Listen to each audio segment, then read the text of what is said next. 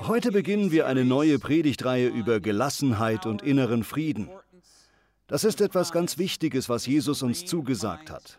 Darüber wollen wir in den nächsten Wochen sprechen. Gelassenheit im Sturm. Welchen Lebenssturm wir auch gerade durchmachen. Welchen Herausforderungen wir auch gegenüberstehen.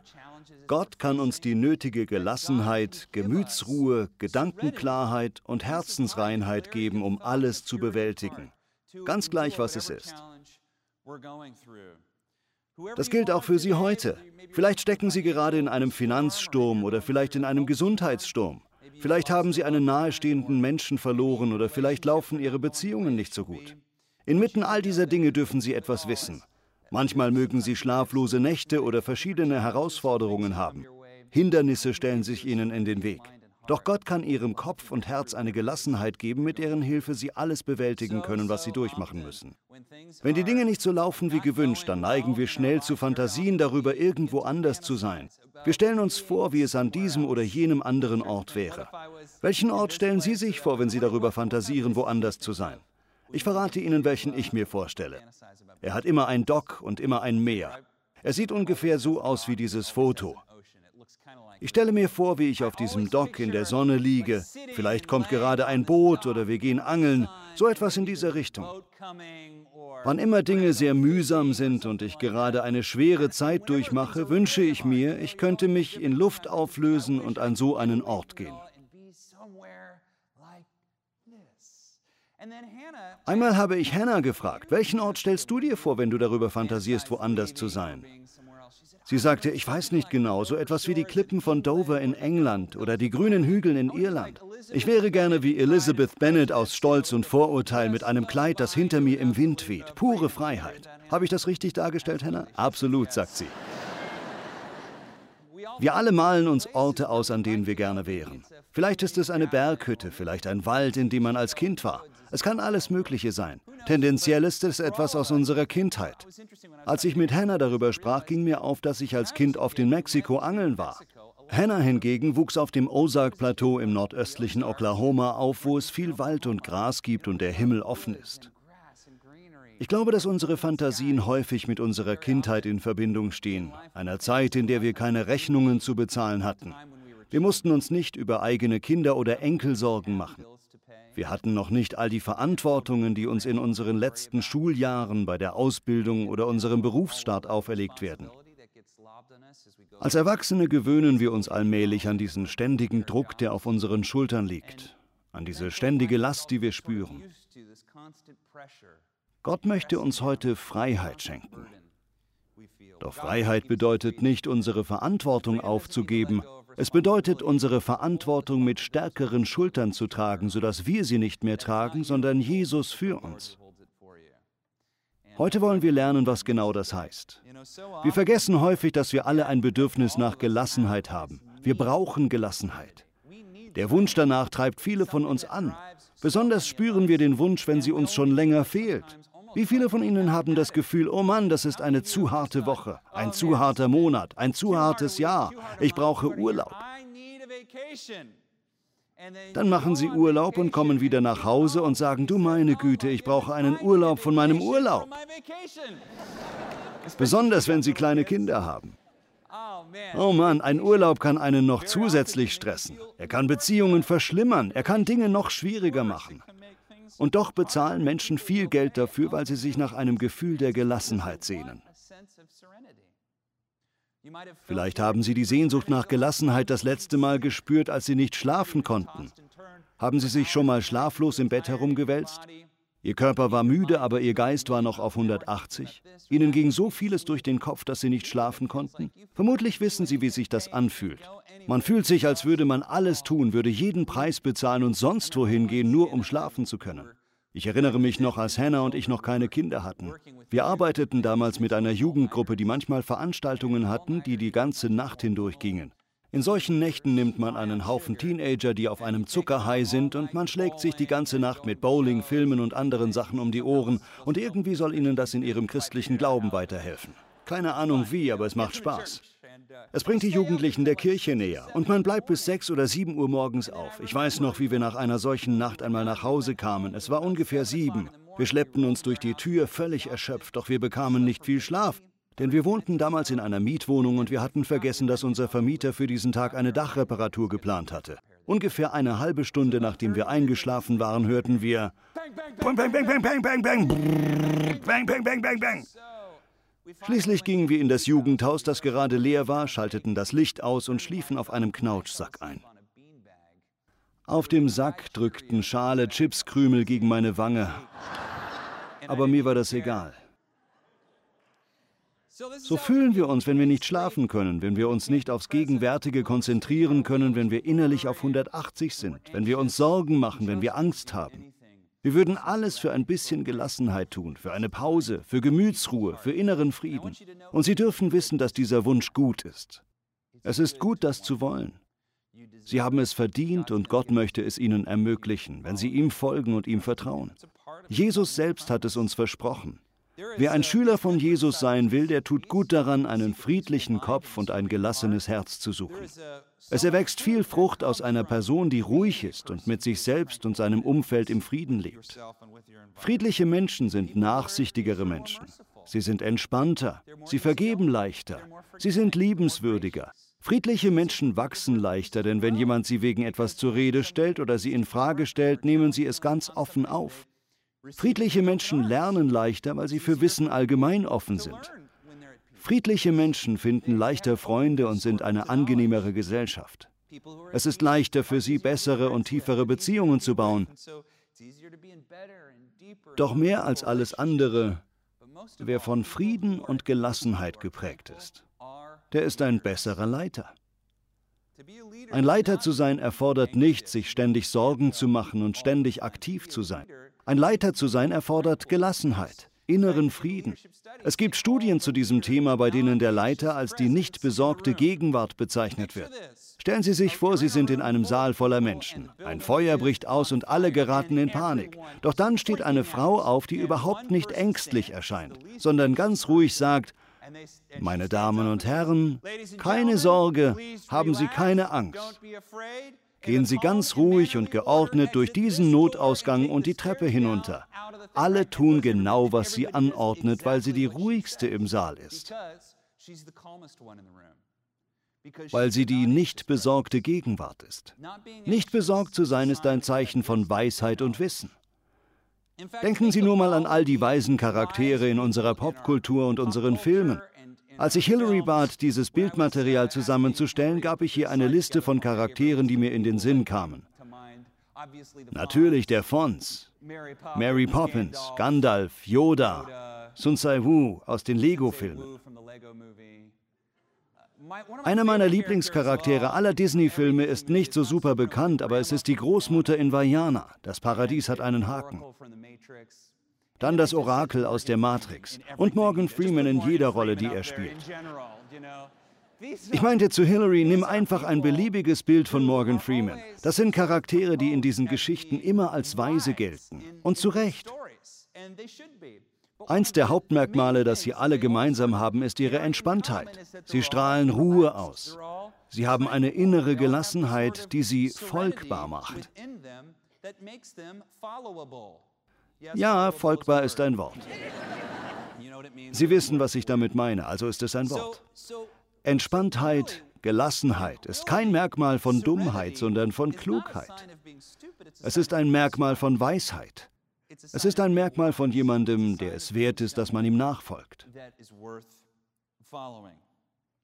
Nebenbei gesagt, Gelassenheit gehört zu dem, was Gott uns zugesagt hat. Durchs ganze Alte Testament zieht sich das Thema, dass Menschen, die mit Gott im Bund stehen, in seine Ruhe einkehren. Das Gegenteil trifft auf die Gottlosen zu. In der Bibel steht, wer sich von Gott losgesagt hat, ist auf der Flucht, auch wenn niemand ihn verfolgt. Sie haben schlaflose Nächte. Einer der Flüche Gottes im Alten Testament lautete, sie sollen nie in meine Ruhe einkehren. Ist das nicht bemerkenswert? Das gehört zu den schlimmsten Dingen, die man jemandem antun kann, ihm seine Ruhe wegzunehmen. Nun, Sie dürfen wissen, dass Gott Ihnen Ihre Ruhe verspricht. Gott verspricht Ihnen Frieden. Gott verspricht Ihnen Gelassenheit. Die Welt verspricht ihnen Ängste und Sorgen, aber auf Gott trifft das nicht zu. Gott ist gut, er ist durchweg gut, immer. Er ist auf ihrer Seite und er möchte ihnen heute dieses Geschenk machen. Gelassenheit, Geistesruhe, Frieden im Herzen. Sie können erleben, wenn Sie Gott die Arbeit erledigen lassen, wird mehr erledigt, in weniger Zeit, mit weniger Ängsten und weniger Sorgen. So war Jesus immer. Jesus war total gechillt. Jesus war entspannt, ruhig und gelassen. Eine bekannte Anekdote dazu, ich habe sie inzwischen bekannt gemacht. Mein Freund und Mentor Bill Gauthier ging mit dem großen Dallas Willard spazieren, ein einflussreicher christlicher Autor. Während des Spaziergangs fragte Dallas ihn, Bill, welches Wort würdest du benutzen, um Jesus zu beschreiben? Bill war etwas nervös, das war eine große Frage. Vielleicht liebend, gnädig, freundlich, aufopferungsvoll, ein Leiter, weise? Er wusste nicht, was er antworten sollte, also schaute er Dallas an und fragte zurück, mit welchem Wort würdest du ihn denn beschreiben? Dallas erwiderte seinen Blick und sagte, Jesus war entspannt. Das ist interessant, oder? Dass eines der entscheidendsten Merkmale des Sohnes Gottes seine Entspanntheit war. Ergibt ja auch Sinn. Denn Entspanntheit, Ungezwungenheit, Gelassenheit ist eine Frucht des Glaubens. Wenn man weiß, dass alles okay sein wird, selbst wenn es momentan nicht so super läuft, dann gewinnt man Gelassenheit. Ich bin überzeugt, Jesus möchte, dass wir diese Eigenschaft heute von ihm erben. Wir müssen nicht in Urlaub reisen, um entspannt zu sein. Wir brauchen kein Geld, um entspannt zu sein. Wir brauchen nur Jesus Christus. Wenn wir mit ihm zusammen sind, wird sich alles andere regeln. Jesus war also entspannt, das war er wirklich. Einmal gab es einen Mob, der ihn steinigen wollte, aber er ließ sich davon überhaupt nicht aus der Ruhe bringen, sondern schritt ganz ruhig durch diese tobende Menschenmasse hindurch. Ein anderes Mal wollten Leute, dass er Lazarus heilt, weil dieser krank war. Aber Jesus ließ sich Zeit. Vermutlich sagte er sich einfach, wenn er stirbt, erwecke ich ihn eben von den Toten. Am wichtigsten, und das ist so anziehend für einen Mann mittleren Alters wie meine Wenigkeit, Jesus machte liebend gerne Nickerchen. Ich liebe Nickerchen. Jesus liebte Nickerchen. Sprich, ich bin Jesus ähnlich. Aber im Ernst, Jesus haute sich gerne aufs Ohr. Die berühmteste Geschichte, in der Jesus ein Nickerchen macht, ist erstaunlich. Es ist die Geschichte, wie Jesus im Sturm schlief. Jesus und seine Jünger verabschiedeten sich von einer Menschenmenge, die ihn bedrängte, und stiegen in ein Boot, um den See Genezareth zu überqueren. Da brach ein großer Sturm aus. In Matthäus Kapitel 8 ab Vers 23 steht, danach stieg Jesus in das Boot und fuhr mit seinen Jüngern weg. Mitten auf dem See brach plötzlich ein gewaltiger Sturm los, sodass die Wellen über dem Boot zusammenschlugen, aber Jesus schlief. Da liefen die Jünger zu ihm, weckten ihn auf und riefen, Herr, hilf uns, wir gehen unter. Jesus antwortete ihnen, warum habt ihr Angst? Vertraut ihr mir so wenig? Dann stand er auf und befahl dem Wind und den Wellen, sich zu legen. Sofort hörte der Sturm auf und es wurde ganz still. Alle fragten sich voller Staunen, was ist das für ein Mensch? Selbst Wind und Wellen gehorchen ihm. Für diese Männer war das wirklich ein furchteinflößendes Erlebnis. Wir vergessen teilweise, dass im ersten Jahrhundert selbst Bootsleute, Fischer, Seemänner und andere, die auf dem Wasser arbeiteten, nicht schwimmen konnten. Das mag verrückt klingen, aber sie haben es einfach nie gelernt. Es gehörte nicht zu ihrer Ausbildung. Deshalb war ein Sturm so beängstigend. Sie wussten, wenn das Boot sank, würden sie sterben. Noch beängstigender war es wegen ihrer Kosmologie. Sie hatten eine etwas komische Weltsicht. Damals glaubte man, dass Gewässer quasi Tore zur Hölle seien. Die Jünger fürchteten sich vor so etwas wie einem Loch Ness-Monster im See Genezareth. Sie hatten all diese beängstigenden Vorstellungen im Kopf und sie kamen einfach nicht ans andere Ufer. Der Sturm wütete und die Wellen schlugen ins Boot und Jesus machte ein Nickerchen. Eines meiner Lieblingsgemälde ist eine Darstellung dieser Geschichte von Rembrandt, dem berühmten holländischen Künstler. Wir haben dieses Gemälde bei uns zu Hause hängen. Es wurde 1990 in Boston gestohlen und hängt derzeit in unserer Küche.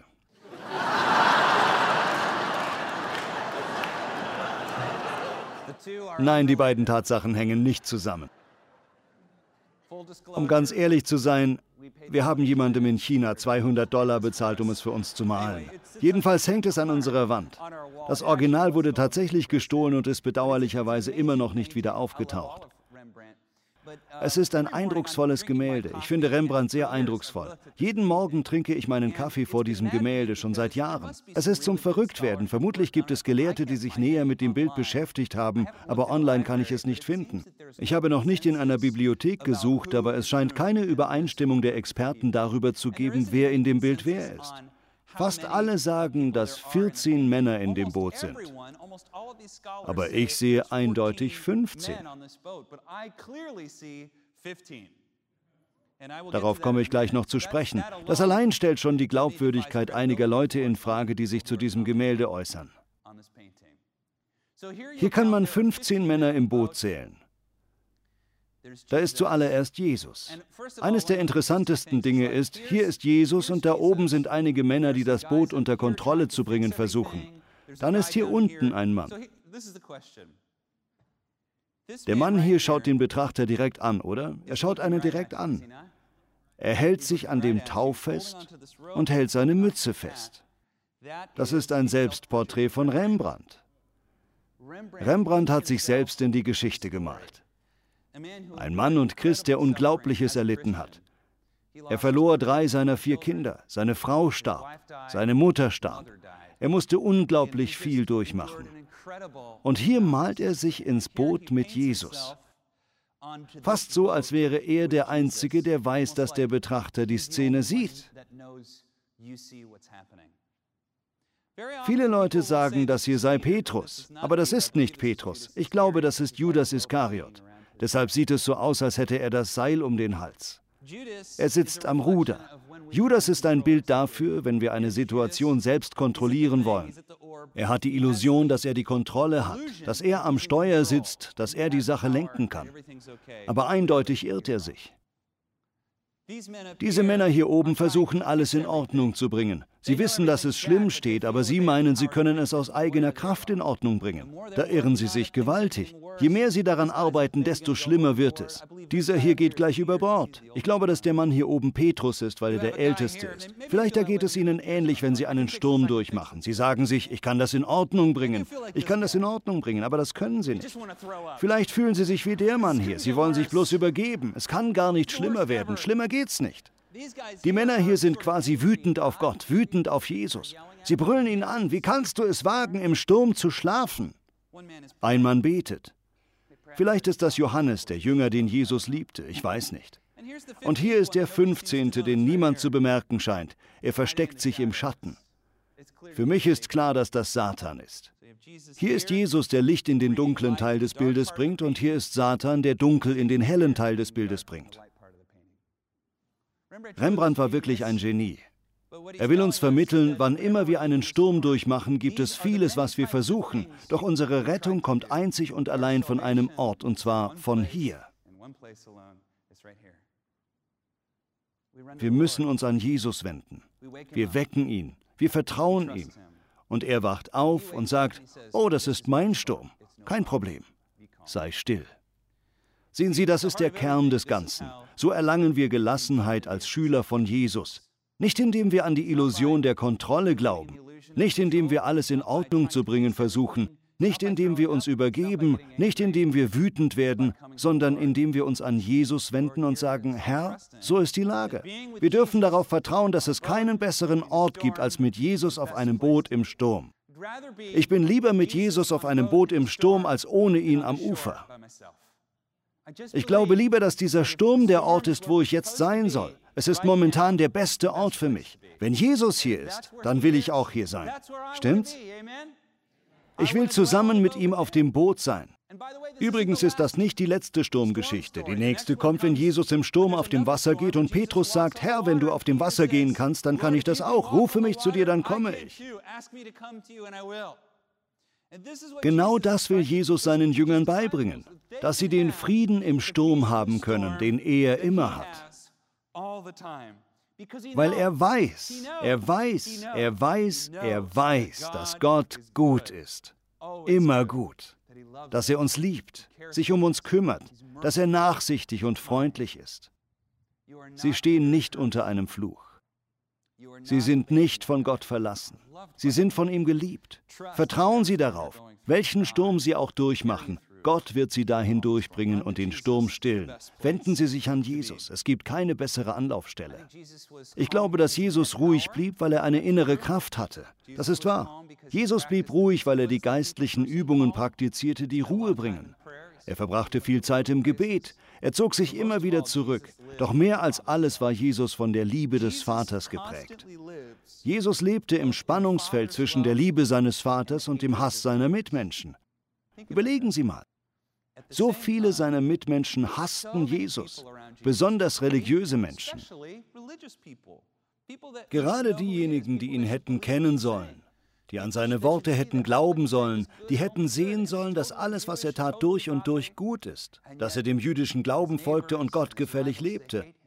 Gerade diese Mitmenschen sahen sich als seine Rivalen und hassten ihn. Trotzdem ließ Jesus sich weiter von der Liebe seines Vaters prägen. Teilweise kann man sich nicht gleichzeitig an der Liebe Gottes und der Liebe von Mitmenschen orientieren. Manchmal kann man sich nur von Gottes Liebe prägen lassen, indem man den Hass religiöser Menschen und anderer Menschen auf sich zieht. Frieden und Gelassenheit können wir nur gewinnen, indem wir diesen Umstand akzeptieren und uns sagen, die wichtigste Person im Universum liebt uns und wir lieben uns hier bei Hour of Power gegenseitig. Das ist also eine Zusage Gottes, die uns als Schüler von Jesus zusteht. Wir können seinen Frieden erleben. Deshalb sagt Jesus im Johannesevangelium Kapitel 14 kurz vor seiner Kreuzigung, als er seinen Jüngern den Heiligen Geist verspricht, der Heilige Geist, den euch der Vater an meiner Stelle als Helfer senden wird, er wird euch alles erklären und euch an das erinnern, was ich gesagt habe. Und dann sagt er, auch wenn ich nicht mehr da bin, wird doch der Friede bei euch bleiben. Ja, meinen Frieden gebe ich euch. Stellen Sie sich das vor, er will, dass Sie den gleichen Frieden haben wie er, dass Sie so gelassen sind, dass Sie im Sturm ein Nickerchen machen können.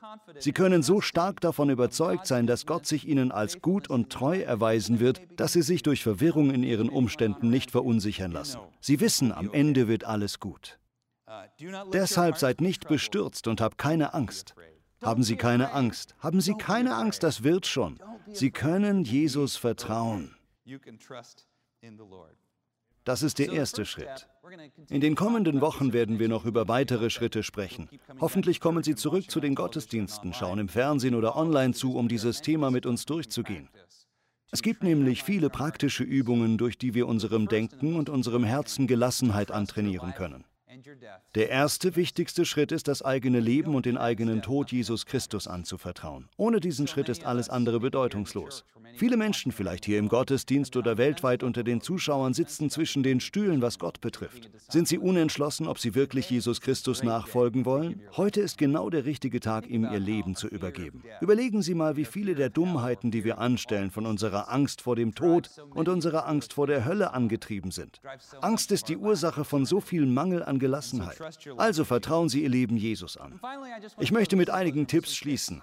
Einer meiner Lieblingsmenschen auf der ganzen Welt, den ich gerne irgendwann mal persönlich kennenlernen würde, ist Charlie Munger. Vielleicht haben Sie den Namen schon mal gehört, vielleicht kommt er Ihnen bekannt vor. Vermutlich kennen Sie den Namen Warren Buffett. Charlie Munger ist das Ying zu Warren Buffetts Yang. Buffetts Holdinggesellschaft Berkshire Hathaway wird von zwei Partnern geleitet. Einer davon ist Charlie Munger. Er hält manchmal Abschlussreden an Unis, bei denen er gerne sagt, die großen Lehrer der Welt stellen die Dinge auf den Kopf. Er sagt beispielsweise, dass man Leuten nicht beibringen sollte, wie man reich wird, sondern wie man arm wird. Wenn du unglücklich, arm und erbärmlich sein willst, dann tue Folgendes. Ich will mir diesen Grundsatz der Umkehrung mal borgen und mit einem Kommentar dazu schließen, nicht wie man Gelassenheit gewinnt, sondern wie man Gelassenheit und Frieden los wird. Das ist gar nicht so schwer, wie Sie vielleicht glauben. Sie können das. Ich glaube an Sie. Sie können heute Ihre Gelassenheit und Ihren Frieden loswerden. Hier sind einige Tipps. Um Frieden und Gelassenheit loszuwerden, ist es ganz wichtig, dass Sie gedanklich ständig bei den Meinungen anderer verweilen. Lernen Sie, dass die Meinungen anderer Menschen das Wichtigste in Ihrem Leben sind. Sie müssen immer darauf achten, dass Ihr Image ja keinen Schaden erleidet. Lassen Sie nie Kränkungen los, besonders keine Kränkungen von Menschen, denen Sie noch nie persönlich begegnet sind. Wenn jemand online etwas über Sie sagt, sollten Sie das unbedingt beherzigen. Höchstwahrscheinlich ist es wahr. Lassen Sie nie Kränkungen los und seien Sie immer darüber besorgt, was andere von Ihnen halten. Kontrollieren Sie Menschen. Kontrollieren Sie Ihre Kinder. Kontrollieren Sie Ihre Eltern. Kontrollieren Sie Ihren Ehepartner. Kontrollieren Sie Menschen, dann werden Sie Ihre Gelassenheit und Gemütsruhe garantiert los. Wenn sich andere Menschen Ihrer Kontrolle entziehen wollen, kontrollieren Sie noch stärker. Seien Sie perfekt, immer. Sehen Sie perfekt aus, hören Sie sich perfekt an, seien Sie ein perfekter Christ. Alles, was Sie tun, sollte perfekt sein. Maximieren Sie Ihre Zeit. Achten Sie darauf, niemals eine Stunde oder eine Minute zu vergeuden. Kommen Sie nie zu früh. Versuchen Sie immer mit messerscharfer Pünktlichkeit zu erscheinen. Seien Sie geistig nie gegenwärtig. Seien Sie im Kopf immer irgendwo anders. Hier im Gottesdienst sollten Sie unbedingt auch gleichzeitig Arbeit erledigen. Schreiben Sie jemandem auf Ihrem Smartphone. Achten Sie darauf, immer an den nächsten Tag oder die nächste Woche zu denken, damit Sie ja nicht an die Person denken, mit der Sie gerade zusammen sind.